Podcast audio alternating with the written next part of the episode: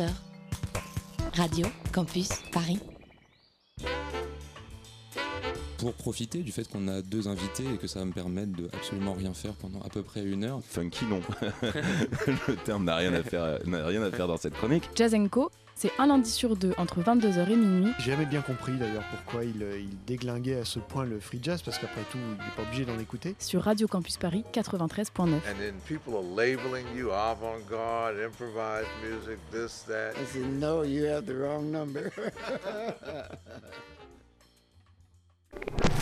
93.9, Radio Campus Paris, 17h30, 5h30.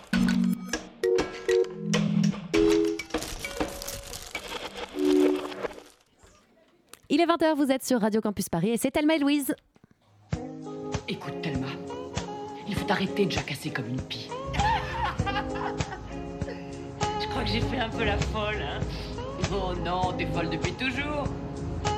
Mais là, c'est la première fois que tu peux vraiment t'exprimer à fond. T'es une copine géniale. Toi aussi, t'es super, chérie. Thelma et Louise, le haut trip sonore et féministe. I've been around and I've seen some things. Eh, Bonjour à toutes et à tous, bienvenue dans ce 37e épisode de Thelma et Louise, on est ravis de vous retrouver. Salut Louise Salut Thelma, alors vous l'aurez tous remarqué, il fait un petit peu froid dehors et pour se réchauffer et rallumer la braise dans vos cœurs, on a décidé de s'attaquer à un gros morceau. Aujourd'hui, on va parler histoire avec un grand H et révolution. Et oui, il est grand temps de rendre aux femmes leur place dans ces mouvements cruciaux, glorieux et violents, des mouvements révolutionnaires qui ont un peu trop tendance à célébrer le rôle des hommes et à omettre celui des femmes. Tout à fait, alors la révolution peut-elle être une affaire de femmes Embarquez en voiture avec nous, on en parle tout de suite.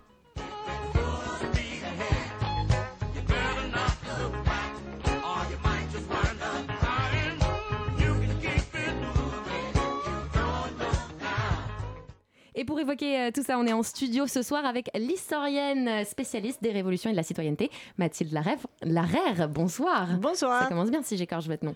Alors je précise aussi que pour la première fois, on n'arrête pas euh, le, le progrès dans Thelma et Louise. Ce soir, on est en direct sur euh, Facebook, donc n'hésitez pas à nous suivre et à nous envoyer euh, des réactions, euh, des questions. Alors première question pour vous, Mathilde Larère, sur vous et, et votre parcours. Et il me semble avoir entendu que vous vous définissiez comme historienne publique, c'est-à-dire pour rendre l'histoire euh, accessible au public, euh, notamment sur Mediapart, vous avez créé euh, e-storytelling avec Laurence Decoq, euh, histoire de détricoter un petit peu les mythes qu'on a dans, dans l'histoire de France avec un grand H, alors Charlemagne, Jeanne d'Arc aussi. Qu'est-ce qui vous intéresse là-dedans, dans le fait de démonter ces mythes-là? Oula, ça fait beaucoup de questions. Euh, alors, ce qui nous intéresse dans le fait de démonter, c'est parce que justement, il faut que je change ça, ça. Voilà. justement, ouais, c'est mieux. Ouais.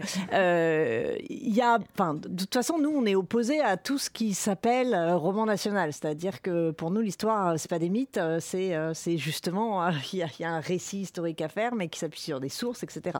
Et donc, notre objectif, euh, c'est euh, de déconstruire ces mythes pour comprendre d'abord d'où ils viennent, à quoi ils servent, et puis pour dire ce qui s'est euh, objectivement euh, passé.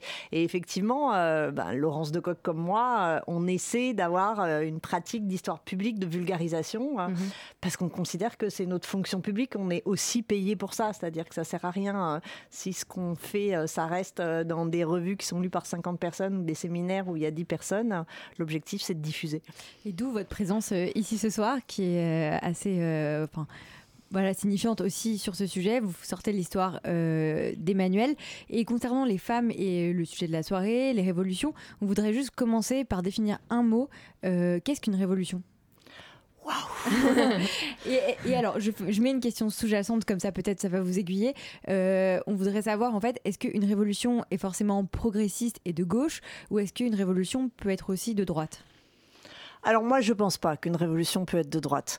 Euh, parce que, de toute façon, euh, qu'est-ce que c'est qu'une révolution? Pour savoir ce que c'est qu'une révolution, il faut regarder les révolutions qui ont eu lieu. C'est-à-dire que malgré tout, euh, c'est les faits qui permettent de définir l'objet. Parce que le mot, à la base, révolution, c'est les astres qui tournent.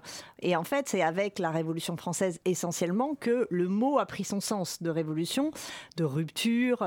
et, et là, la Révolution française est considérée comme un progrès.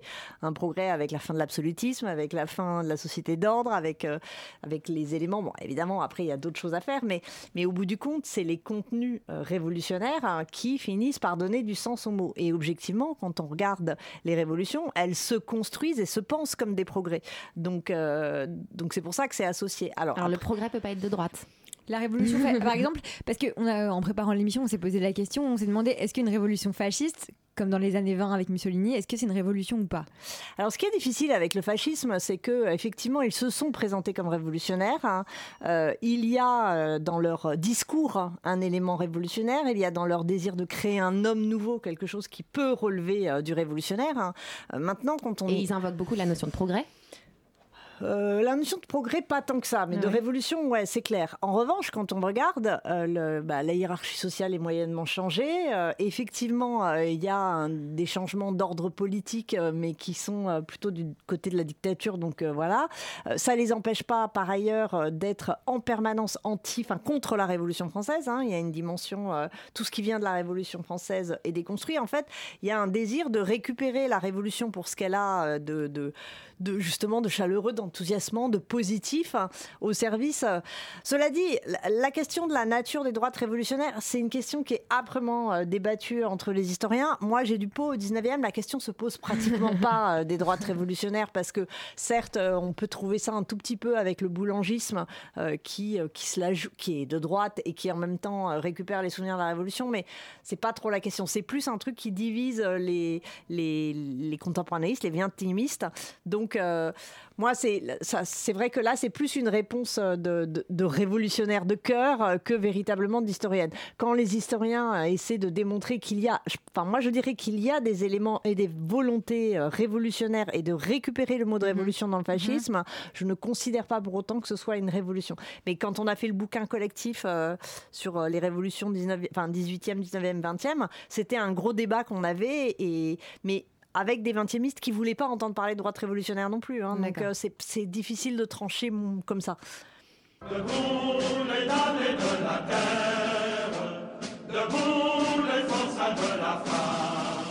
Révolution, un nom féminin, mais au panthéon des grandes figures révolutionnaires, ce sont des hommes qui trônent. Les femmes aussi ont été actrices de l'histoire, une histoire qui les a longtemps oubliées.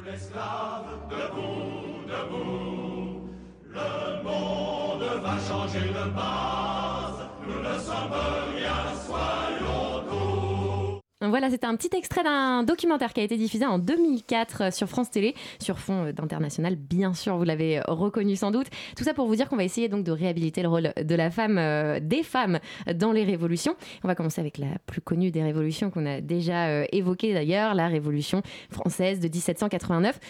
De façon un petit peu globale, pour commencer, est-ce que les femmes ont joué un rôle important dans cette révolution? La réponse est oui. Oui, voulait entendre ce soir, Mais yes. oui, bien sûr qu'elles Sinon, ont il n'y a joué. pas d'émission, en fait. Eh oui, bien sûr, elles ont joué un rôle. Après, euh, le fait est qu'on n'en parle pas trop. hein. Euh, Alors, euh, elles ont joué un rôle. Il y a eu des, des- des journées de femmes. hein. La journée des 5 et 6 octobre, enfin les deux journées des 5 et 6 octobre de 1789, hein, c'est la journée des femmes. C'est les femmes qui marchent sur Versailles, c'est ça? Ou pas du tout Oui, oui, c'est Je- ça.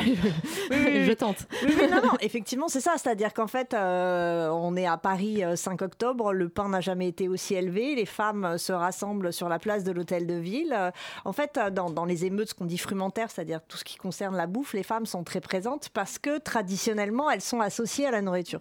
Et donc, dans les contextes de, de famine, il est très fréquent dans les, dans les émeutes frumentaires que les femmes soient présentes parce que justement, elles s'occupent euh, de la nourriture. Donc, on a faim à Paris. Et par ailleurs, il y a un contexte politique assez troublé parce que la révolution a commencé, mais le roi bloque la signature euh, de- de- des droits de l'homme. Enfin bon. Et donc, les femmes se rassemblent sur cette place, qui est normale, hein, c'était euh, une, euh, un lieu de rassemblement, et elles décident une certaine d'entre elles, en fait, des femmes qui avaient l'habitude d'aller à Versailles, puisque c'est euh, les femmes qui travaillent à la halle et qui chaque année avaient une procession euh, euh, Donc vers qui? C'est Versailles. des commerçantes euh, C'est toutes les femmes qui travaillent au hall, donc euh, oui, c'est effectivement des, c'est les métiers de bouche, qu'on appelle les métiers de bouche, mais elles vendaient, mais c'était pas forcément les commerçantes. Il y a d'autres métiers qui vont à part, et donc elles décident de, de- de partir en suivant la route qui est leur route traditionnelle, et elles vont être rejointes sur le trajet par des femmes qui, qui se rassemblent, et elles arrivent avant les hommes, parce qu'entre-temps, les hommes se disent Oh putain, il y a toutes des nanas qui partent à Versailles, donc ça flippe, ils hésitent, et puis ils finissent par les rattraper et, et arriver. Mais c'est elles qui arrivent euh, en premier à Versailles et qui euh, font irruption euh, dans, dans les, dans les couloirs de l'Assemblée de l'époque, enfin, la salle des menus plaisirs, qui foutent un, enfin, ça, ça, ça, la panique totale, hein, parce que des femmes dans un lieu de pouvoir, c'était vraiment pas attendu. Et ensuite, les hommes sont présents, mais c'est quand même elles qui sont parties. Et du coup, euh, on voit ces tableaux un petit peu où il y a beaucoup de femmes qui sont présentes, et pourtant dans les manuels d'histoire, elles ne sont pas là. Euh, on connaît les grands noms de la Révolution française, Robespierre, Condorcet, Marat, et les noms des femmes ont été oubliés. euh, on les connaît peu. Pourquoi euh, ces noms ont été occultés dans l'histoire? Bah déjà parce que l'histoire que l'on a fait pendant très longtemps de la Révolution française, c'est l'histoire de ceux qui euh, ont été à la tête et donc au pouvoir à la Révolution française. Or, les femmes euh, ne pouvaient pas y être puisque dès le départ, il a été décidé qu'elles ne pouvaient ni élire ni être élues. Donc, si on, on en reste au nom des leaders et à ceux qui ont siégé à la Convention, à l'Assemblée nationale, il peut pas y avoir de femmes. Les femmes, elles sont forcément dans la rue. Donc, à partir du moment où on ne fait plus l'histoire des grands, des puissants, des décideurs, mais qu'on fait l'histoire des acteurs, euh, euh, eh bien là, les femmes, euh, d'un seul coup, arrivent. C'est pour ça qu'elles sont plus présentes dès qu'on change en fait de- de- d'approche historique. Et, et dans la foule, dans la foule, là, il faut reconnaître des femmes. Mais, mais si, si on regarde les députés, ben, on ne peut pas en trouver.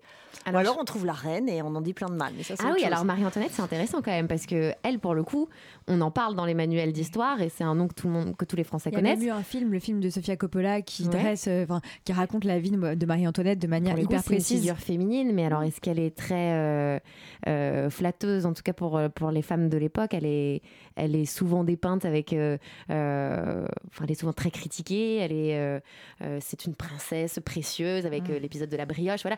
Donc c'est pas forcément. Qui est faux, hein, par ailleurs, l'épisode de la Ah oui, c'est brioche. vrai Oui, en fait, c'est du- quelque chose qui est inventé plus tard, hein, qu'on retrouve dans des sources plus tardives. Elle elle, elle l'a pas dit à ce moment-là. En fait, ce qu'on sait, c'est que il y a, y a, enfin, Rousseau a raconté l'histoire d'une princesse, mais c'est pas Marie-Antoinette hein, qui aurait sorti. aurait dit ça. et ensuite, ça a été plaqué par un- une brochure allemande sur Marie-Antoinette Ah et c'est resté. Cela dit, si ça a marché, c'est parce que c'est assez emblématique euh, Oui. de, de la personne.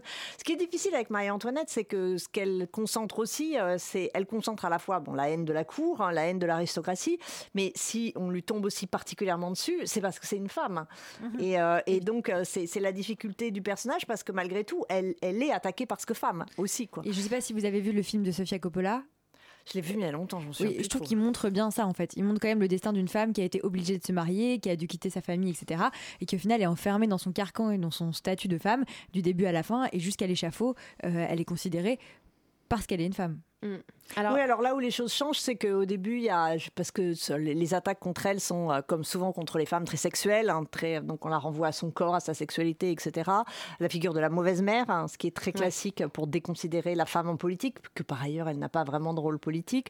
Ou alors euh, la, la- la- l'influ- la- la mauvaise influence, aussi c'est un, un topoï dans la, dans la représentation des femmes politiques. Et à la fin, bah, dans, son martyr final, euh, du moins dans la, vision euh, euh, contre-révolutionnaire, elle, va se racheter un petit peu parce qu'elle est considérée comme bonne mère, bonne épouse. Mais, mais au début, elle concentre, euh, elle concentre toute la haine, euh, et, et parce qu'en plus c'est une Autrichienne, donc c'est une Ouais. étrangère. euh, il y a plein de choses qui vont pas en fait chez Marie-Antoinette. bah, Il y a plein de choses politiques et par ailleurs, le fait est que comme c'est une femme, elle va concentrer des, des- des discours de haine qui sont caractéristiques de la haine contre les femmes en politique. Alors, pour euh, avoir euh, non pas un discours de haine, mais un discours d'amour ce soir, Mhm. il y a une révolutionnaire de 1789, je crois, dont vous vouliez euh, nous parler, une femme qui n'est pas très connue du grand public. Non, effectivement, j'ai pas voulu, euh, quand vous m'avez demandé, j'ai pas voulu prendre Olympe de Gouges parce qu'Olympe de Gouges, on la connaît, c'est Ouais. bon, il n'y a pas besoin. et euh, j'aime bien Olympe de Gouges, j'ai absolument rien contre Olympe de Gouges, mais c'est, c'est, elle est dans tous les manuels, maintenant c'est fait quoi. Et en fait, euh, moi, m'intéresse plus d'autres femmes qui par ailleurs étaient plus importantes à l'époque. Olympe de Gouges, elle n'était pas spécialement connue, hein, la, la déclaration des droits de la femme et de la citoyenne. Ça a été connu après coup? Ça a été connu après coup, oui. Enfin, le, le- le texte est important, mais, mais, mais moins que euh, certains textes, justement, d'autres femmes. Et en fait, moi, moi, je voulais vous parler de, de, de ces femmes euh, qui viennent du peuple. Olympe de Gouges, c'est pas trop son cas. Euh, et donc, je vous proposais Pauline Léon. Alors, Pauline Léon, je l'aime bien parce que c'est une, euh, c'est une chocolatière, c'est une sans-culotte. Et puis, elle est beaucoup plus à gauche hein, euh, que, que Olympe de Gouges. Olympe de Gouges était girondine. hein. Euh, Pauline Léon, elle est hébertiste. hein, donc, elle est dans le, dans le champ le, le- le plus à gauche possible, si l'on peut dire. Et, euh, et en fait, autant Olympe de Gouges se battait pour le droit de vote, hein, euh, le texte qui est connu de Pauline Léon, c'est une pétition dans laquelle elle demande euh, le droit pour les femmes de, porter des armes, hein, d'entrer dans l'armée et d'entrer dans la garde nationale. Et en fait, ce que Dominique Godino a montré pour travailler sur euh, ce qu'elle appelle les citoyennes tricoteuses, c'est que les femmes ont beaucoup plus demandé le droit d'avoir des armes que le droit d'avoir le droit de vote. Alors que dans la Déclaration des droits de la femme et de la citoyenne, le seul article qu'elle ne féminise pas, Olympe de Gouges, c'est celui qui aurait permis de demander le droit d'avoir des armes pour les femmes. Donc j'avais préféré présenter Pauline Donc, Léon. Ouais, un petit peu plus badass, euh, Pauline Léon, peut-être. Un petit peu plus, ouais. allez, allez lire euh, des éléments sur la vie de Pauline Léon si vous voulez vous aussi devenir badass. Et on va faire un petit saut dans le présent tout de suite. On va retrouver notre chroniqueuse culture qui va justement nous parler des œuvres actuelles qui réhabilitent les femmes et la révolution. Place au canap culture. Je peux lire Mirature. Tu littérature? Oui, je lis Mirature. littérature, c'est un, un calembour. Votre drogue favorite La littérature. L'écriture. Théâtre. Cinéma. C'est le cinoche, les films de Renoir ou de... Pose-toi. C'est le canap culture. Salut Barbiche, alors il me semble que tu as des euh, recommandations 100% révolutionnaires pour nous. Ouais, exactement. Euh, salut les filles, bonsoir Mathilde Larrière, merci d'être avec nous. Alors moi je dois avouer, quand on a décidé du thème de cette émission, j'ai immédiatement pensé à la figure d'Olympe de Gouges, que vous venez juste d'évoquer, euh, cette militante féministe de la Révolution de 1789 qui dénonçait notamment l'exclusion des femmes et de leurs droits dans la rédaction de la Déclaration des droits de l'homme et du citoyen. Alors euh, moi, à mon époque, Olympe de Gouges n'était pas très présente dans les manuels euh, scolaires, ça a peut-être un petit peu euh, euh, changé. En tout cas, elle, était révolutionnaire en politique, elle militait pour la légalisation euh, euh, du divorce, mais aussi pour euh, l'abolition de l'esclavage, entre autres. Elle, revendiquait aussi son droit à écrire et à publier, elle était polémiste. Car à l'époque, c'était aussi une activité qui nécessitait l'accord du mari. Elle était aussi révolutionnaire dans sa vie personnelle, parce qu'à l'époque, elle mène une vie libertine. Elle refuse de se remarier après le décès de son premier époux. Et donc, ce qui est marrant avec elle, c'est qu'effectivement, donc elle est peut-être plus présente aujourd'hui dans les manuels qu'elle euh, ne l'a été par euh, euh, le passé, mais en tout cas, euh, euh, son rôle euh, dans la Révolution vraiment a, a pas forcément été toujours très bien raconté.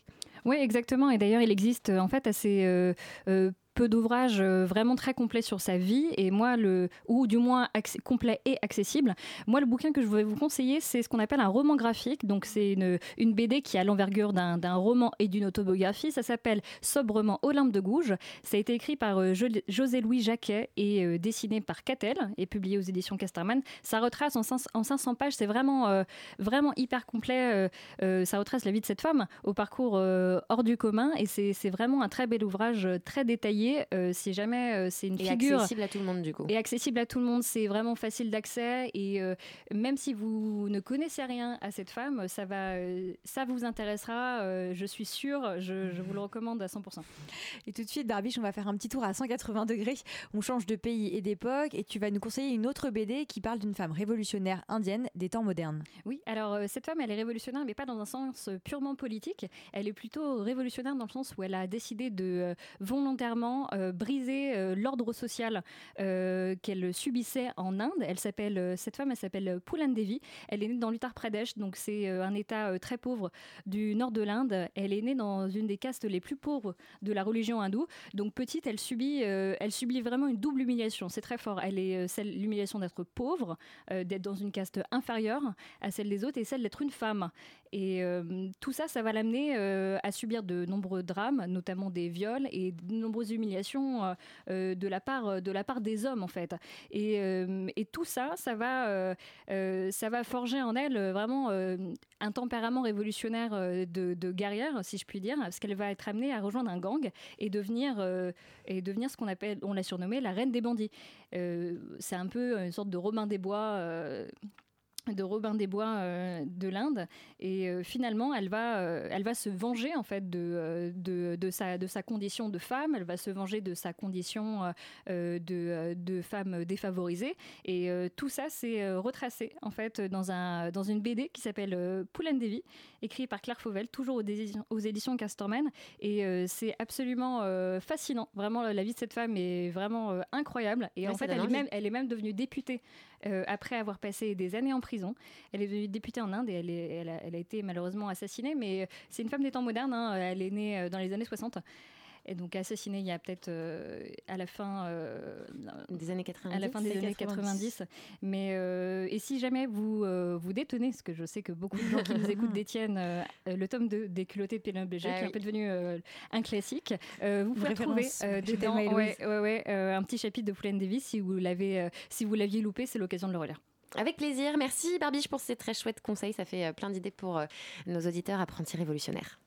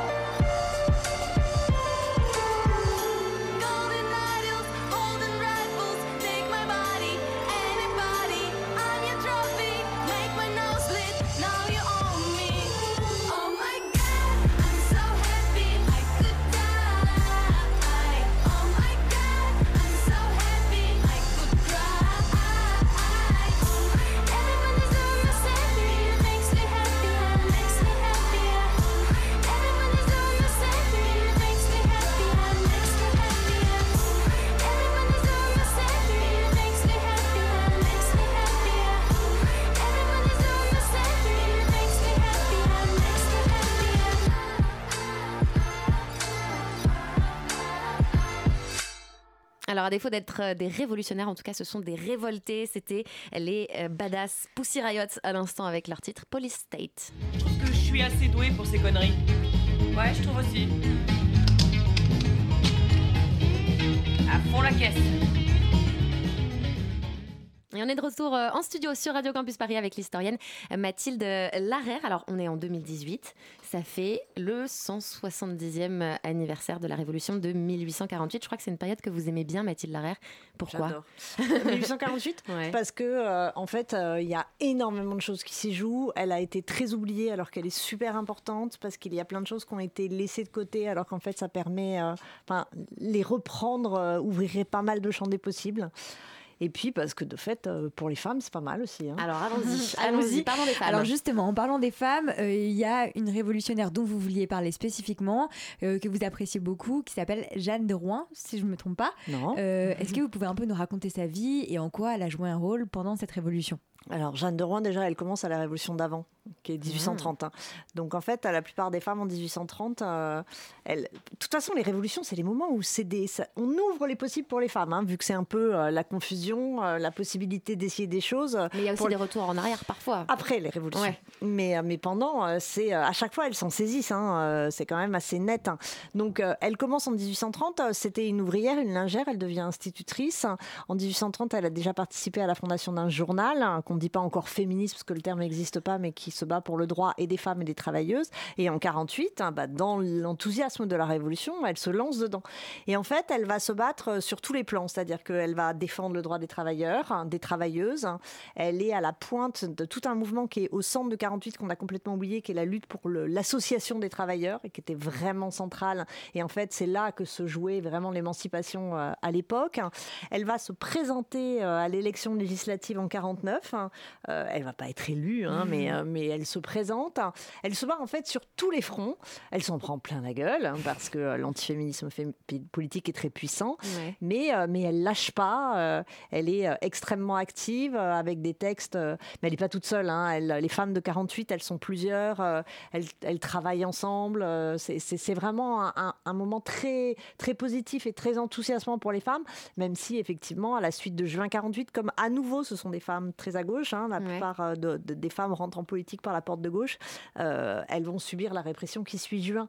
Mais, euh, mais malgré tout, euh, en 49, donc c'est en 49 qu'elle se présente et c'est après qu'elle elle va créer enfin, une, une association des associations et donc c'est vraiment elle qui est à la tête euh, du mouvement euh, qui, va, qui va ensuite être écrasé mais qui, va, qui aurait dû conduire à cette émancipation des travailleurs par la- l'association.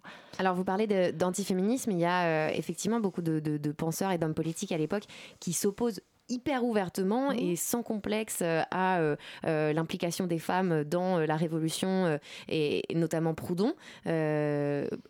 Quels sont leurs arguments à ces, à ces hommes-là? Est-ce qu'ils sont majoritaires? Est-ce que c'est une opinion euh, euh, que la femme n'a rien à faire euh, dans l'espace public et en politique? Ah oui, c'est majoritaire, sinon elle aurait trouvé de la place. Euh, après, il y a, il y a plusieurs, il y a plusieurs types d'arguments. En général, il y a l'idée que la femme, par nature, n'est pas propre à la politique. Ouais. Elle est trop fragile, Alors trop je crois que. Proudhon, il avait dit quelque chose comme la femme est un diminutif de l'homme ou quelque chose de Il germain dit comme ça. oui, on dit la, la femme entre ménagère et, et- et courtisane n'a pas de place. Alors ce qui est très compliqué avec Proudhon, c'est que très étonnamment, euh, tout début, il a assez peu de propos antiféministes. Et puis Proudhon euh, fait de la prison euh, dans un moment, s'éloigne de la vie politique dans les années justement euh, 49 et quelques. Et à ce moment-là, alors que c'est lui au début qui portait le mouvement pour l'association, en fait, il, celle qui prend le relais après Proudhon, c'est Jeanne de Rouen. Et en fait, quand Proudhon revient, eh bien, elle a pris sa place d'une Ah, certaine façon. un peu de rancœur peut-être. Oui, il y a- il y a- non, mais il y a- ça, ça a dû jouer vraiment parce que c'est étonnant. Avant, c'est pas si présent. Et puis il revient, et puis il a été supplanté par Jeanne de Rouen qui est allée plus loin, qui a organisé, qui a réussi à faire des choses. Et là, d'un seul coup, pour éliminer Jeanne de Rouen, il active euh, des éléments euh, qui sont euh, des éléments du- du- de l'antiféminisme politique assez classique qu'on n'avait pas auparavant. Parce que c'est pas toujours évident de comprendre cette espèce de de- d'acharnement euh, Mhm. de Proudhon. Mais sinon, avant, il y a, il y, a, y a Daumier euh, qui est à côté de ça. Oui. Et, et Daumier avec les, les bas bleus. Ou les, enfin, on a l'impression que si les femmes rentrent en politique, de toute façon, bon, d'abord, elles ne sont pas capables. hein, De toute façon, dès qu'elles rentrent, elles deviennent hystériques. Et puis en plus, ça, Ça, va. c'est des choses ça- qu'on entend encore aujourd'hui. Encore, ouais. Et ça va. Donc, en fait, complète- ils ont lancé l'antiféminisme primaire en politique. Donc merci Proudhon, merci Dominique. non, parce qu'on a ça même depuis la Révolution française. hein. Euh, le- en 93, euh, le- le- le- parce que Pauline Léon, Claire Lacombe et les autres euh, hébertistes gênent aux entournures euh, les montagnards, hein, ils vont les priver du droit d'association. En 93, euh, le décret Amar prive les femmes du droit d'association qu'elles avaient. Et euh, pour les priver, euh, bah, comme il faut le justifier en séance, hein, ils vont en fait poser les bases de ce discours antiféministe que l'on va revoir en 30, en 48, en 60 et, encore, qui a encore des traces. Et quelles sont les raisons à ce- à ce- à ce- Est-ce que c'est effectivement que les hommes se sentent menacés par l'arrivée potentielle de, de, de, de- de femmes en politique ou est-ce que euh, il y a ça ils, il y a- il ils y a- croient vraiment à à leur discours ou...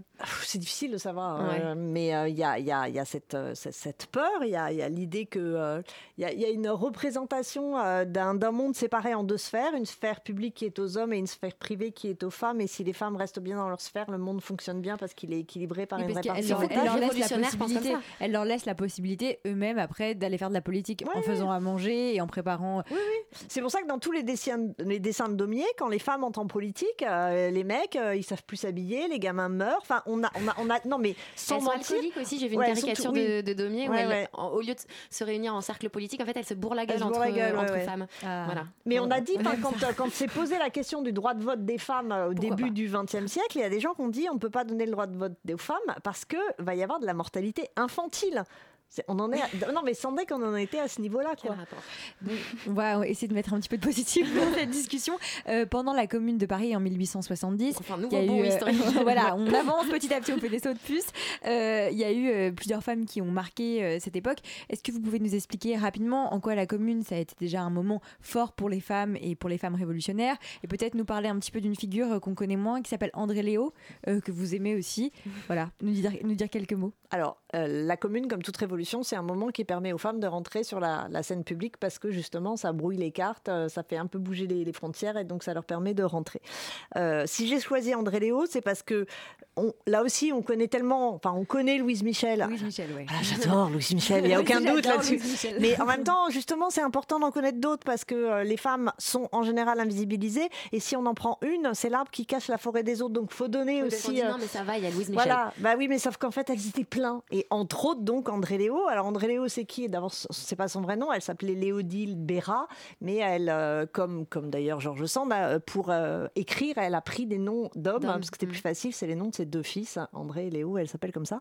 Donc, c'est une, depuis le début, c'est euh, c'est c'est comme, c'est comme les autres femmes de 48. C'est une socialiste. hein. Elle se bat pour les travailleuses. Par ailleurs, elle se bat pour les droits des femmes. Elle se bat pour l'égalité. Elle attaque le mariage comme espace d'oppression, ce qui est absolument vrai au 19e siècle. Et euh, elle adhère à l'AIT. Au début de la commune, elle est très présente. Elle fait comme la grande majorité des communardes, c'est-à-dire que les communardes, en gros, elles ont dit on met pas en avant les droits des femmes, on se bat pour la commune. Et puis quand la commune C'est ce aura que j'allais lieu. vous demander. Les... On a l'impression, en tout cas dans l'imagerie et dans, et dans l'art qui, qui, qui nous vient de cette époque, euh, que euh, les femmes en armes, en tout cas, sont plus représentées. On a, enfin, moi, en tout cas, j'ai une vision plus guerrière des communardes, des femmes communardes, que euh, peut-être des femmes de, de 1789. Oui, parce qu'au fur et à mesure, elles ont réussi à, oui, etc. elles ont, elles ont réussi à prendre plus de place. hein. C'est-à-dire qu'à chaque révolution, elles sont plus présentes qu'à la, qu'à la dernière. Maintenant, en 1830, il y avait des femmes sur les barricades, mais elles étaient obligées de s'habiller en homme. Et elles se, elles se cachaient. Et puis petit à petit, on les accepte. On les, on les...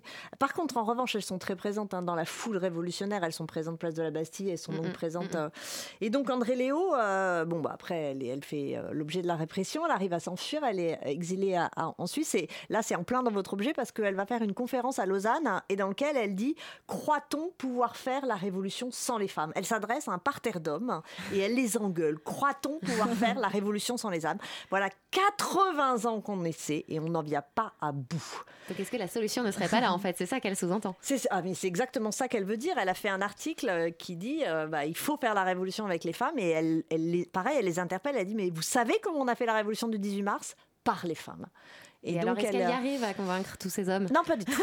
non, non, non, pas du tout. Encore un et, fail. et- Encore ouais, raté. ah ouais. Et les articles de journaux font comme d'habitude, ils l'attaquent sur son physique. euh, enfin, voilà. pourquoi, pourquoi est-ce qu'elle n'est pas rentrée dans l'histoire Alors, est-ce que, enfin, l'histoire est écrite par les hommes, donc elle n'y est pas rentrée? Parce que c'est incroyable. Elle, est, quand- elle a l'air incroyable, cette femme, en fait. Ah, elle est incroyable.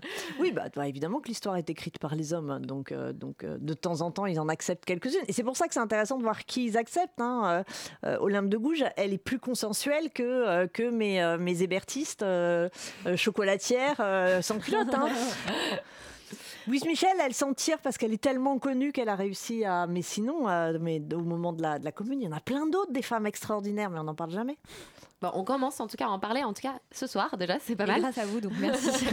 Euh, on a beaucoup parlé des 18e, 19e siècle. On fait un petit saut rapide euh, dans le 20e siècle. Pour vous, est-ce qu'il y a des femmes révolutionnaires au 20e siècle? Qui vous viennent euh, en tête On avait pensé. euh, Angela Davis Oui, bah oui, bien. Black Alors, la, la- la difficulté euh, pour Angela Davis, c'est qu'elle n'est pas dans une révolution. C'est-à-dire qu'elle est Ouais. révolutionnaire. Elle Dans un porte- mouvement. Elle a un Oui, discours voilà, révolutionnaire. voilà. On va écouter sa voix rapidement. When I decided that I was going to devote my life primarily to the struggle for the liberation of black people and to the struggle for socialism. Uh, I decided at that point, I suppose, that uh, my life belonged to that struggle. Voilà, c'était Angela Davis, donc une figure des Black Panthers dans les années 60 aux États-Unis. Une leader, femme, noire. Donc c'est quand même. euh, Oui, surtout avant, je vous ai parlé que de blanche, hein, mais en Oui. même temps, on était Oui. dans les révolutions françaises, donc euh, c'était un peu difficile. euh. C'est pour ça qu'on trouvait qu'il était Bah important oui, de, oui, non, euh, de faire un petit bond dans le temps pour parler Et avec un discours en plus révolutionnaire, marxiste, euh, qu'avaient les Black Panthers. féministe, et et, euh, féministe. et sur tout un tas, elle, elle- elle mène tout un tas de combats. combats, c'est ça qui est assez génial. hein. Alors juste une petite question rapide sur cet extrait où elle raconte que elle a décidé de, de- de- de dédier sa vie entière à la cause, à la, à la lutte, à la struggle. Comment euh, est-ce que les femmes, selon vous, les femmes révolutionnaires ont-elles plus à sacrifier euh, que les hommes? C'est-à-dire, euh, est-ce qu'elles ont plus de, de- carcans à, s'extraire? Est-ce que c'est plus difficile pour vous de devenir une, femme révolutionnaire ou qu'un homme? Est-ce que ça demande plus de sacri- sacrifices au niveau personnel? Bah, ça dépend des femmes. Enfin, je veux dire, c'est-à-dire qu'à partir du moment où on a construit tout un discours qui veut que justement la femme est censée s'occuper de sa famille, de ses enfants, nanana, bah, on peut considérer que c'est un sacrifice plus grand. Mais à partir du moment où on fait exploser, euh, dans, dans les imaginaires et qu'on se dit, au bout du compte, autant pour un homme que pour une femme, donc ça peut être un sacrifice aussi grand pour un homme, hein, au bout du compte. euh, et, et voilà, c'est une question de représentation, c'est pas une question d'homme-femme en fait. Oui, c'est une question de représentation, Oui. d'image, de, de, de, de réputation, de, comme vous le disiez, ces femmes qui sont du coup traînées dans la boue pour être des mauvaises mères, euh, pour, euh, pour avoir des, des Mais c'est ça, c'est-à-dire que ces représentations permettent de dévaloriser les femmes révolutionnaires parce qu'on ne considère pas que l'homme sacrifie, parce que dans, dans le sacrifice, il y a aussi l'idée que l'on sacrifie quelqu'un. hein. Oui, on sacrifie, Et donc, en on fait, on sacrifie l'enfant. on sacrifie l'enfant. voilà, c'est ça qui est pointé euh, derrière ce type de discours. hein, mais, Et on en parlera tout à l'heure. Bon, il y a eu aussi la mère de Tupac, le rappeur, je sais pas si vous connaissez. Oui, voilà, parce qu'on va écouter une de ses chansons et qui elle-même était euh, Black Panthers. Et euh, on entend aussi dans les paroles de son fils qu'il y a eu aussi une forme de sacrifice vis-à-vis de sa vie personnelle. Donc c'est. Ça peut. Enfin, ça crée en tout cas des qu'on ne débats. reprochera jamais à un homme. hein. donc ça, ça montre bien qu'on est dans les représentations. Et en parlant de représentation, justement, euh, on accueille une nouvelle venue dans l'équipe de Thelma et Louise qui s'appelle Claire. Alors, euh, Claire, vous ne la voyez pas, elle est avec nous en studio, mais elle attend un heureux événement. Oui, elle va devenir maman. Et devenir maman au 21e siècle, c'est pas facile. Entre les injonctions de la société, mais aussi le désir grandissant d'élever ses enfants en étant féministe, on peut comprendre qu'elle soit un tout petit peu perdue. On en parlait tout à l'heure. Et du coup, euh, Claire a décidé de nous écrire une lettre, une lettre pour se confier, raconter ses bouleversements et son cheminement intérieur pour devenir une maman féministe et du 21e siècle. On l'écoute. Chère Thelma, chère Louise, j'espère que vous allez bien. Quand vous recevrez cette lettre, je serai entrée dans mon septième mois de grossesse. Et je voulais vous annoncer la grande nouvelle. Lors de notre dernière échographie, on a appris qu'on allait avoir, suspense, une fille. Bon, alors apprendre qu'on va être maman d'une fille quand on est féministe, c'est une news un peu vertigineuse. Parce que quand on est consciente de toutes les discriminations et oppressions que subissent les femmes dans le monde, on va pas se mentir, l'idée d'y mettre une petite fille, c'est un peu flippant. Concrètement, elle risque d'être en vrac harcelée, pas prise au sérieux, moins bien payée que ses collègues masculins, maltraitée par des médecins sexistes, matée en permanence dans les transports en commun, considérée simplement comme un corps. Bon, la liste est longue, hein, mais je vais m'arrêter là. À vrai dire, pour moi et mon copain, avoir une fille ou un garçon, ça changeait pas grand chose. Mais puisque le monde est de fait un lieu différent pour les filles et les garçons, le challenge n'est pas le même. Je crois que ce qui me tient le plus à cœur, c'est que ma fille soit vraiment libre de faire ses propres choix, de décider elle-même si elle préfère le rose ou le bleu, jouer à la dinette ou au pompier, devenir coiffeuse ou astronaute. Alors, évidemment, je schématise, hein, mais en gros, j'aimerais qu'on réussisse à lui montrer un panel le plus large possible d'options, que ce soit pour ses jouets, ses vêtements, ses activités, ses sorties, ou encore son orientation sexuelle. Bref, quel est le choix dans tous les pans de sa vie? Et si ça a l'air facile dit comme ça, je sais qu'en réalité, ça sera un combat de tous les jours. Parce qu'on ne sera pas seul. Il y aura l'école, la famille éloignée, les autres enfants, les parents des autres enfants, le marketing. Parce que, oui, j'avoue, j'ai déjà commencé à traîner sur les sites de vêtements pour bébés, ne me jugez pas. Et ça m'a rendu dingue. Même pour les bébés, on trie déjà les bodys par catégorie fille ou garçon. Comme si ça lui changeait quelque chose au bébé qui vient de naître d'avoir des fleurs ou des bicyclettes sur son body. En fait, le conditionnement commence dès le berceau, quoi. Génial. Mais à force de chercher, j'ai quand même découvert la marque de vêtements Meuf, qui propose des t-shirts avec des messages positifs pour les femmes. C'est hyper cool, et figurez-vous que la créatrice de la marque a sorti une collection pour bébés et enfants. Du coup, j'ai prévu d'y faire une razzia pour me venger des autres marques. Ma fille portera des bodys floqués aventurière ou chef, chef 2 FE bien sûr, et sera bien plus cool que tous les autres bébés en rose ou en bleu. Bon, et sinon, pour m'aider dans ma réflexion, j'ai aussi lu un super bouquin. Ça s'appelle Cher Ejawele, un manifeste pour une éducation féministe. L'auteur nigériane Chimamanda Ngozi Adichie répond sous forme de lettre à une amie à elle. Cette amie lui a justement dem- demandé des idées pour donner une éducation féministe à sa fille qui va naître. Ça se lit très vite et c'est plein de bons conseils. Bon allez, je vous laisse. Il me reste trois mois pour réfléchir à tout ça et pour parfaire ma collection de tenues non sexistes pour ma future progéniture. En attendant, portez-vous bien et donnez-moi de vos nouvelles et moi je vous réécris bientôt. Bisous, Claire. Merci pour cette Merci. lettre, Claire. Premier, euh, première lettre envoyée à Thelma et Louise. On espère en recevoir euh, d'autres dans les prochains mois. Mathilde Larère, on peut être mère de famille et révolutionnaire? Mais évidemment. mais c'est marrant parce que euh, moi, enfin, il se trouve que j'ai un garçon, je n'ai pas de fille, mais si j'avais une fille, hein, je trouve que c'est un super défi parce qu'en fait, c'est une éducation d'empowerment en fait. Il faut apprendre à, à sa gamine à- à- justement à se saisir du pouvoir. Un mec, hein, euh, il faut lui apprendre à justement le laisser. Ne pas trop se à ne saisir pas s'en T'es gentil, tu C'est- laisses la limite place. plus difficile peut-être. Bah moi, je, je, je- après, euh, non, mais, euh, mais dans les deux cas, de toute façon, il faut dégenrer. Dans les deux cas, il faut euh, prendre en considération euh, ce qui existe et, et- et essayer d'équilibrer.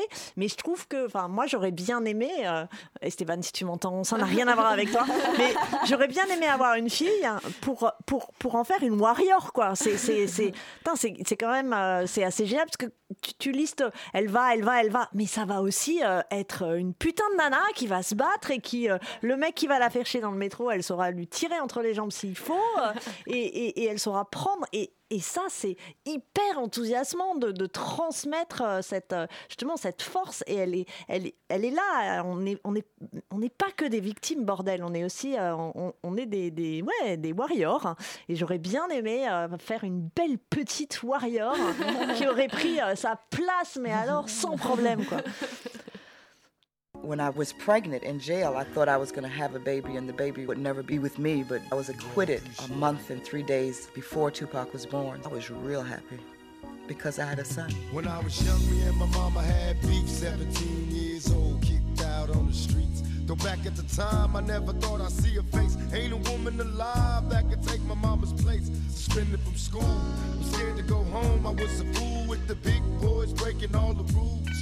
Shed tears with my baby sister. Over the years, we was poor than other little kids. And even though we had different daddies, the same drama when things went wrong, we blame mama. I reminisce on the stress I caused. It was hell, hugging on my mama from a jail cell.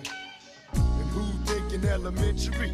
Hey, I see the penitentiary one day. Running from the police, that's right. Mama catch me, put a whooping to my backside. And even as a crack fiend, mama, you always was a black queen, mama. I finally understand for a woman it ain't easy trying to raise a man. You always was committed, a poor single mother on welfare. Tell me how you did it. There's no way I can pay you back, but the plan is to show you that I understand. You all appreciate it. Dear mama. You all appreciate it. Now ain't nobody tell us it was fair. No love from my daddy cause the coward wasn't there. He passed away and I didn't cry. Cause my anger wouldn't let me feel for a stranger. They say I'm wrong and I'm heartless. But all along I was looking for a father, he was gone. I hung around with the thugs, and even though they sold drugs, they showed a young brother love. I moved out and started really hanging. I needed money of my own, so I started slanging. I ain't guilty, cause even though I sell rocks, it feels good putting money in your mailbox. I love paying rent when the rent's due. I hope you got the diamond necklace that I sent to you. Cause when I was low, you was there for me. You never left. Et on écoutait Tupac avec sa chanson Dire Mama, une ode à sa maman, Afeni Shakur, militante politique et qui faisait partie des Black Panthers. Elle était enceinte de son fils Tupac lorsqu'il était en prison. Et dans cette chanson, il lui rend hommage, un classique qu'on adore réécouter. Mon Dieu que c'est beau. Ça tu peux le dire. J'ai toujours voulu voyager mais j'en ai jamais eu l'occasion. Tu l'as cette fois. Et on est toujours en studio avec euh, Mathilde Larère. On va maintenant faire un autre bond dans le temps, voilà, et s'intéresser. Donc, euh, on- Encore un. voilà, on arrive en 2018, tout à fait, et on va s'intéresser au masculinisme en politique. Bon, parce que au cas où vous l'auriez pas remarqué, on est encore loin d'être euh, dans une révolution mondiale, et encore moins guidé par des femmes, et on est dans des partis politiques euh, qui sont toujours euh, assez dominés par la jante masculine et assez euh, machistes. Euh, Mathilde Larère, vous avez travaillé sur la structuration des partis politiques contemporains. Euh, Est-ce que vous pouvez nous expliquer en quelques mots pourquoi cette structure, pourquoi cette, Attention. euh, pourquoi cette structure du parti est encore et toujours profondément machiste, sexiste et euh, masculine? Les héritages, bon, déjà et d'une, hein, c'est-à-dire qu'avant de faire changer. euh, ce que, enfin, on, hérite quand même de deux siècles de domination masculine dans le monde politique, donc c'est pas évident. Après, euh, il y a des dispositifs qui permettent d'améliorer un tout petit peu euh, le, le- la parité, euh, tout ça. Alors, ce qui n'aide pas, c'est que la parité a été pensée pas comme une égalité, mais comme une complémentarité. C'est-à-dire que si on fait rentrer les femmes, c'est parce qu'on considère qu'elles sont complémentaires aux hommes. Ça veut dire que l'on continue à considérer qu'elles sont différentes. Et donc, au bout du compte, ça réserve aux hommes une certaine fonction, toujours, et aux femmes euh, une autre. Et vous vous souvenez la différence entre les deux sphères Mais au bout du compte, quand on regarde par exemple les attributions euh, des conseillères municipales, les mecs, c'est finance, transport, enfin les trucs régaliens importants. Les femmes, c'est le care, c'est la petite enfance, euh, la santé, tout. Donc, on retrouve cette complémentarité qui repose là-dessus. Et, et en fait, comme on a pensé trop la parité comme une complémentarité, donc comme une différence, hein, ça laisse moins de place aux femmes. Après, l'autre truc, c'est que les hommes, ça fait des, des, des, justement des décennies. Ils, savent faire des réseaux, ils savent s'organiser, ils ont leurs habitudes. Et réussir à rentrer là-dedans, euh, ben, en fait, c'est un travail long qui s'améliore. Les femmes ont plus de, plus de place. Puis, même imaginer que les mecs, euh, ils avaient 100% des places avant, hein, ou on va dire 80% des places. Puis d'un seul coup, du jour au lendemain, on leur dit Eh les gars, c'est 50%. Alors ceux qui ont les 50%, ils essaient de récupérer quelque part les 100 ou les 80% qu'ils avaient avant euh, dans les, euh, les délégations importantes, dans, euh, dans les présidences de groupe. donc il y a un moyen de... Ils, trouvent, ils essaient de maintenir des formes de domination qui... Mais bon, par la parité enfin, qualitative plutôt que la parité quantitative, où là, ils ont perdu. Il y a un discours qu'on entend quand même encore et que je trouve aberrant quand on parle de parité ou, de quota ou une chose comme ça, c'est dire oui mais euh, je préfère choisir les compétences. Mais, mais c'est- c'est-à-dire, on entend encore quand même des hommes politiques dire je préfère euh, sélectionner quelqu'un, un candidat sur ses compétences que euh, pour son sexe. Oui, Mais très bien. Mais est-ce que ça sous-entend pas en permanence en fait que les femmes sont, sont quand même moins compétentes? Oui, mais c'est parce qu'en fait, quand euh, les femmes sont rentrées en politique, hein, euh, les, les, les, les hommes, pas tous, hein, mais certains hommes ont activé tout ce qu'ils pouvaient comme discours délégitimant de la présence des femmes. hein, parce que justement, hein, et un moyen de les délégitimer, c'est de les présenter en femmes quotas. Elles ne seraient là que pour le quota. Et donc, ça revient à nier leurs compétences. Et, et ça, ça, ça- ça donne ce type de discours. hein. Mais il y a d'autres éléments. hein. Ils disent en général que oh, elles n'ont pas vraiment voulu ou, euh, ou elles n'étaient pas vraiment, euh, elles n'étaient pas vraiment présentes. En fait, quand on regarde, euh, souvent celles qu'ils présentent comme des femmes quotas, elles sont à la tête d'associations, elles ont déjà des mandats, euh, elles ont des compétences beaucoup plus importantes. Enfin, donc tout ça, c'est de la construction. Mais euh, pour délégitimer quelqu'un, dire que quelqu'un n'a pas de compétences, hein, c'est hyper efficace. hein. Bah oui, donc oui. on est dans l'ordre du discours. Pour revenir un peu à la figure euh, du, du révolutionnaire qu'on évoquait en, en début d'émission, euh, euh, est-ce qu'aujourd'hui, même dans les partis euh, modernes qu'on a, finalement l'image euh, du militant politique un peu romantique, colleur d'affiches, manifestant et tout, est-ce que pour vous c'est encore quand même associé à des qualités viriles quelque part et les femmes dans les partis, même au, au stade de militants, sont reléguées à euh, l'administration, euh, le classement. euh, Éplucher les patates. je sais pas si on épluche Ouais, encore non, mais des ce qui est sûr, c'est que la vie militante est restée très genrée, ça c'est net, hein, euh, et avec exactement ce que vous racontez, c'est-à-dire que le, le- le collage d'affiches, c'est les mecs, Mm. Euh, tractage, c'est les filles, Euh, rédaction des tracts, les mecs, Euh, tapage des tracts, enfin, euh, à les la main- filles. c'est les filles. La dactylo, la- le, Voilà. le retour de la dactylo des années 50. C'est ça. Donc euh, c'est- après, euh, après pareil, ça recule petit à petit, mais mais c'est des représentations qui sont encore très présentes dans dans, dans les, les, les, les réunions. euh, quand les hommes parlent, tout le monde se tait. Quand la femme parle, c'est marrant, c'est le moment où les gens regardent leur téléphone, se mettent à causer. Il y a après, il y a des il y a des il y a des moyens de lutter contre. hein. Par exemple, imposer dans une réunion ce qu'on appelle une discussion en fermeture éclair, c'est-à-dire un homme, une femme, un homme, une femme. hein. Et si une femme ne veut pas prendre la parole, eh bien, il n'y a plus d'hommes qui parlent, on arrête. Donc euh, il y a des techniques hein, pour... euh, parce que aussi, il faut voir que les femmes, on les a tellement reléguées, etc., qu'elles finissent par intérioriser. euh, donc, non, non, mais t'inquiète, je vais m'occuper des ouais. mails. Mm. Et, puis, et puis, elles n'osent pas forcément prendre la parole. Après, ça peut être aussi... Les hommes, je je- là, je vais, on vous allez dire que j'exagère, mais les hommes, ils sont quand même super forts pour dire des trucs. Ça, pas- ça a déjà été dit 15 fois, mais c'est pas grave, ils ont envie de le dire. Alors qu'il y a des nanas... la même idée. Elles voient pas l'intérêt, ça alors, déjà, je vais, elles je vais sont plus t'expliquer- efficaces. Je vais voilà. t'expliquer ce que tu as déjà dit 15 fois, mais je vais te le réexpliquer parce que tu n'as pas compris en fait. Enfin, Ouais, Le ouais, mansplaining qu'on a Ouais, beaucoup. on euh, adore. Oui, oui, oui, c'est des, c'est des, et, et bon bah, alors est-ce que pour autant il faut que la nana elle soit pareille? Est-ce que parce que par exemple euh, le- au moment dans l'administration euh, Obama, les femmes dans l'administration Obama justement, elles faisaient ça dès qu'une nana disait quelque chose, les autres le répétaient comme font les hommes, parce que c'est comme ça qui, qui fonctionnait. Mais en même temps, c'est finalement c'est con, il suffit qu'un truc ait été dit une fois, il n'y a pas besoin de le dire 15 fois. Est-ce qu'il faut euh, euh, singer voilà des, des pratiques euh, finalement de domination euh, aussi? Ça, ça c'est une autre question quoi. Et oui, et en parlant de questions, il y en a encore une autre euh, sous-jacente, c'est la question des violences sexistes et sexuelles dans les partis politiques. Euh, il y a eu plusieurs polémiques, notamment au MJS avec Thierry Marshall-Beck, euh, voilà, qui a été accusé et pour des actes très graves. Euh, Est-ce que selon vous, il y a toujours une omerta dans les partis politiques sur les violences sexuelles? Mais évidemment. Évidemment, il y a une omerta. Alors, il y a une omerta de toute façon en général contre les violences sexuelles, c'est un cas. Et là où ça s'est renforcé euh, dans le cadre des partis politiques, hein, c'est que euh, le, le parti politique, il faut savoir que pour un militant, euh, c'est sa famille, c'est un truc très important. Donc, euh, on- on on n'attaque pas le parti.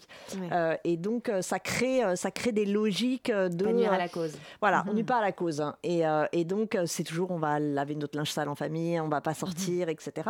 Ça, ça couvre les violences sexuelles, ça couvre d'autres choses aussi. Mais c'est vrai qu'un militant, euh, il n'a pas envie de dire du mal de son parti euh, en public parce que parce que c'est sa vie, parce que c'est important, parce que c'est les idées qu'il porte, parce qu'il se dit c'est pas parce qu'il y a un tel, parfois une telle. hein. Il y, a- Mhm. il y a aussi des cas où c'est des nanas, pas forcément violences sexuelles, mais qui font des trucs qui sont condamnables. Mais on va pas attaquer une personne alors que ce qui est important, euh, c'est les idées qui sont portées. Donc il y a, il y a de très fortes omertas dans les partis.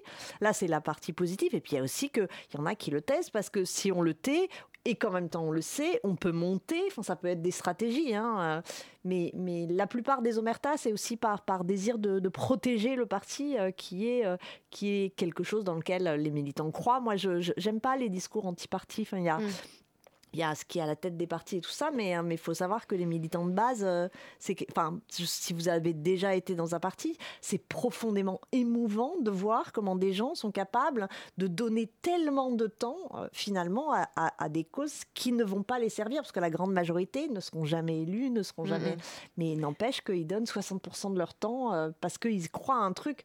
Je trouve que dans le monde actuel, c'est quand même pas si fréquent, quoi. Et en même temps, on se demande si. C'est vrai pour les associations et les syndicats, Mhm. hein, c'est pas Oui, propre oui, au oui. parti, c'est Mhm. l'engagement. En Ouais. fait, ce que j'aime, c'est l'engagement. Et, et- et donc, on n'a pas envie de casser l'espace dans lequel il y a un engagement. Non.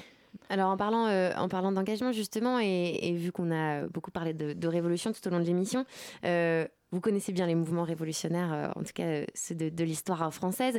Euh, si on devait mener aujourd'hui une révolution féministe, comment pensez-vous, c'est une question un peu pour se projeter, hein, comment pensez-vous qu'il faudrait s'y prendre? Est-ce que euh, le bon modèle, c'est d'avoir des leaders charismatiques? Est-ce que le bon modèle, c'est d'avoir au contraire quelque chose qui vient euh, d'en bas, qui vient du peuple? Euh, Pour vous, quel, est, quel serait un, un modèle Si, qui Thelma et Louise veulent une révolution, qu'est-ce qu'on doit faire là concrètement? Le petit manuel de la révolutionnaire. Non, de toute façon, moi, je pense qu'il faut toujours mieux que ça parte du bas. hein, Avec ou sans le- violence aussi. On n'a pas évoqué la question de la violence, mais dans l'histoire française, toujours, Mais- ça s'est fait avec violence quand même. Ça en fait, ça dépend. Ça se fait avec, violence quand la réaction en face hein, est violente. C'est-à-dire que la, la- la- la révolution est violente quand l'ordre qu'elle veut renverser euh, refuse de se faire renverser. Ce qui est un peu logique au Oui. bout du compte. Mais en même temps, ça arrive. hein. Des, fois, euh, des fois, il s'effondre tout seul comme un, comme un gros tamou. Et puis, euh, dans ce cas-là, il n'y a pas besoin de violence. hein. Le 4 septembre 70, euh, il n'y a pas besoin de violence. euh. Même le du 18 mars euh, 71, euh, bon, il y, a- il y a les deux qui sont, qui sont fusillés. On en a fait tout un plat. Mais enfin, au bout du compte, c'est tout. Hein. C'est pas non plus. euh, et, donc, s'il n'y a pas de, de- de réaction en face, hein, la, la révolution n'est pas violente en elle-même. C'est face à la réaction euh, qu'elle euh, qu'elle devient violente. Bah, si, si oui, si- s'il y a une résistance, oui, bah, le recours à la violence se pose. et tout dépend de la nature de cette résistance. Après, je pense que c'est toujours plus efficace quand ça vient du bas, euh, parce, que, parce que ça permet de remonter. Après, si on veut faire une révolution féministe, euh, moi, c- il ne faut pas qu'elle soit que sur les femmes, mais il faut qu'il y ait des espaces pour qu'elle soit pensée, etc., de non-mixité, parce qu'on n'y arrivera pas sans les hommes, mais il y a un moment, pour en discuter, ça sera pas plus mal si on est toute seule. Moi, je défends la non-mixité comme, outil. hein. Je ne Mhm. dis pas que c'est un but, je ne dis Ouais, pas que... Mais c'est un vrai outil de C'est lutte. important sur certains sujets, C'est très important, ouais. C'est très- c'est important. Et c'est euh, important pour ce que vous disiez aussi, pour que les femmes qui ont intériorisé le fait de pas forcément s'exprimer, de pas forcément euh, euh, se Mhm. mettre en, mettre en avant leurs idées et tout, puissent euh, quand même avoir des espaces de, Mais, de liberté. Pauline Léon était dans une société non mixte. Jeanne de Rouen était dans une, une association non voilà. mixte. C'est Le incroyable. MLF, c'était Voilà. non mixte. En fait, c'est hyper Quand on nous dit ancien. que quand on nous dit que la, la non-mixité c'est une idée euh, qui vient d'arriver sur le marché, en fait Mais pas du tout. C'est très très vieux. La, la- la grande majorité des clubs de femmes étaient non mixtes parce que quand elles étaient mélangées avec les hommes, on leur laissait pas la parole. Bah ça, il faut le rappeler sur les plateaux télé. les clubs de femmes, Ouais, s'il vous tout à fait.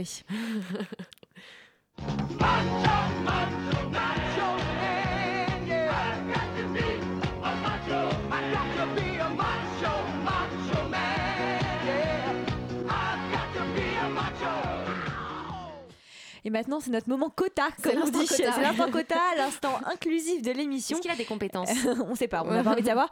Euh, J'ai envie de dire, euh, la chronique macho, on dit bonjour à Mathieu, on est ravis de te retrouver. De quoi tu vas parler?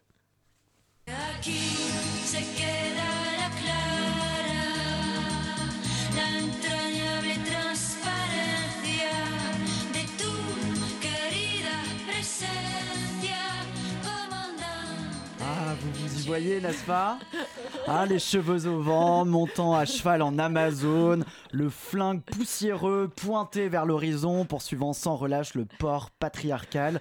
C'est comme ça que vous vous imaginez, non Oui. oui, oui, oui, bah oui. J'en Mais- rêve chaque mais oui, mais que vous êtes prévisible. Hein, on a envie de faire la révolution parce que c'est vrai que maintenant que vos amis les racisés vous ont piqué la légitimité de la lutte, vous avez l'air de vous faire sacrément chier entre Bob tout fragile. hein. Non mais c'est vrai, il y a qu'à jeter un œil à votre plateau, euh, on a l'impression d'être propulsé de nouveau à l'université d'été du féminisme. Ah non, pas encore. Ah bah Ah si, non. bah oui, la, la- la Tu vas sortir de cette salle tout de suite. la sauce blanche. Mais rassurez-vous, je ne, vous, je ne vous en veux pas. Premièrement, parce que j'ai le sentiment qu'à force de mansplainer, vos petits cerveaux de poulet prennent en volume. Et deuxièmement, parce qu'un oubli à une échelle bien plus grande se répète environ chaque jour depuis quelques semaines. Un oubli préoccupant au regard de la dimension symbolique et morale qu'il occasionne. Le lundi 24 septembre dernier, voici le genre de choses sur lesquelles vous pouviez tomber en allumant votre radio ou votre poste de télévision. Elisabeth Martichoux, vous recevez ce matin Monseigneur Michel Aupetit, archevêque de Paris. Et merci beaucoup d'être avec nous dans ce studio d'RTL. Bonjour, Bonjour, Monseigneur madame, Aupetit. bonjour à tous. Bienvenue, Ludovine de la Rochère, bonjour. Merci d'être avec nous. Non, non, nous ne sommes pas dans une adaptation française un peu foireuse de The Handmaid's Tale ou La Servante écarlate en français, mais bel et bien sur les plus grandes matinales françaises à une heure donc de grande écoute. Au-delà du fait qu'il n'est jamais bien agréable de se faire réveiller par un curé ou une méchante prof de caté, c'est la raison de la- leur présence qui est un tantinet problématique. Car les gros titres ce jour-là, ce n'était pas la résurrection de Mère Teresa ou le nouvel album de Monseigneur Barbarin, non. Ce jour-là, l'actualité du jour, c'était l'avis du Comité consultatif national d'éthique qui s'était prononcé en faveur de l'extension de la PMA, donc la procréation médicalement assistée, pour les femmes célibataires et les couples de lesbiennes. Et oui, car pour rappel, la PMA est exclusivement réservée aux couples hétérosexuels pour l'instant. Pourtant, comme on commence à le comprendre, ben, Église catholique plus manif pour tous, pas égal à amis des, des LGBT et encore moins égal à lesbienne friendly. Mais il semblerait que ces personnes homophobes ou discours rétrogrades soient les seuls intervenants légitimes pour discuter d'une évolution sociétale qui ne les concerne a priori pas du tout. Est-ce que l'on invite Monsanto en plateau pour parler de permaculture Ou pour reprendre les mots de Baptiste Beaulieu, est-ce que l'on invite les lesbiennes à venir donner leur avis sur le cancer de la prostate? Je ne crois pas. bah non, eh oui. Alors moi aussi je suis le premier à espérer que Ludovine, comme Frigide dans son temps, est en fait un cheval de Troie du lobby LGBT, envoyé par les lesbiennes pour court-circuiter les, les. Malheureusement, je commence sérieusement à douter de la probabilité de ce scénario, et en même temps on s'en fout, car comme nous le rappelle l'association des journalistes LGBT, des lesbiennes prêtes à témoigner, à affronter les plateaux télé pour, racon- pour raconter leur parcours de PMA, il y en a, il y en a même beaucoup. Alors à force d'invisibiliser les principales concernées, on laisse un discours de haine se propager librement, sans qu'aucun contradicteur ne leur soit opposé. pardon. C'est grave, flippant même. Et je sais pas vous, mais je trouve que ça commence sérieusement à schlinguer comme en 2013. Bah, on peut conseiller sinon peut-être à la GL de mettre carrément les numéros de téléphone des personnes qui veulent témoigner. Comme ça, au moins, les journalistes auront juste à prendre leur portable et à recopier le numéro. Et ouais, voilà, ce serait peut-être la, la solution pour éviter d'inviter, enfin, de programmer des, des personnes qui sont pas concernées par le sujet. Je sais pas si vous avez été, euh, enfin, vous avez vu un peu cette polémique. euh, Oui, oui, oui, j'ai vu, c'est ridicule. De fait, enfin, si y a une fois, il y a Alice Coffin qui a été euh, invitée à un moment, pense mais, euh, c'est tout, quoi. non, c'est c'est complètement dingue. Et Russia Today. Euh, à propos de, pour relier un petit peu peut-être au thème de la révolution, je sais pas, euh, euh, on en parlait avec, euh, avec Mathieu avant l'émission, les, militants gays et, lesbiennes on parlait de révolution quand on, quand on a, euh, au moment de la dépénalisation de l'homosexualité dans les années 80. Est-ce qu'aujourd'hui, euh, on est dans une phase quoi, de, révolution, de normalisation euh, des droits pour, pour, les, pour les gays et les lesbiennes, selon vous? Est-ce qu'on est a un schéma révolutionnaire dans la lutte des droits des homosexuels pour vous? C'est un peu. Alors là, franchement, je ne saurais pas trop quoi dire parce que. De toute façon, il y, a- il y a un désir de reconnaissance, d'égalité, euh, de tolérance, de plein. Est-ce que pour autant c'est révolutionnaire hein? En plus, euh, ce que ce que ce que disait surtout, c'est pas trop la dépénalisation qui était révolutionnaire. C'est aussi euh, la, toute la révolution sexuelle. Et Ouais. là, là, Mhm. il y a énormément de choses, euh, énormément de choses à, à dire là-dessus et qui était, qui était, qui d'ailleurs, qui dépasse largement. Après, euh, enfin, ce, que, ce que ça pose aussi comme question, c'est que souvent euh, le- les lesbiennes sont euh, invisibilisées par rapport aux gays. hein, euh, Ouais, donc euh, il y a tout un travail à faire pour redonner euh, de la place euh, euh, aux lesbiennes euh, par rapport euh, par rapport aux Mm. gays, parce que d'où d'où euh, voilà, c'est plus la gay pride, c'est la pride, parce que Mm, mm, bah voilà, il y avait pas que et les trans aussi. Enfin, il y a plein de choses aussi qui qui, qui rentrent. Et c'est ce que fait notamment la JL euh, dont, Oui. parlait, euh, dont parlait Mathieu et dont on salue le travail. Et ça pourra faire l'objet d'une prochaine émission peut-être. Avec plaisir, ouais. C'est déjà la, la fin de cette émission-là, en tout cas. C'est passé vite, comme d'habitude. Merci à vous, Mathilde Larère, d'avoir accepté notre invitation. Merci. On dit merci à Hugolin à la réalisation. merci à nos chroniqueurs Mathieu, Barbara et la nouvelle venue Claire. On l'embrasse et on vous dit à bientôt pour une nouvelle émission. I've been around and I've seen some things. People moving faster than 21. Radio Campus Paris. 21h.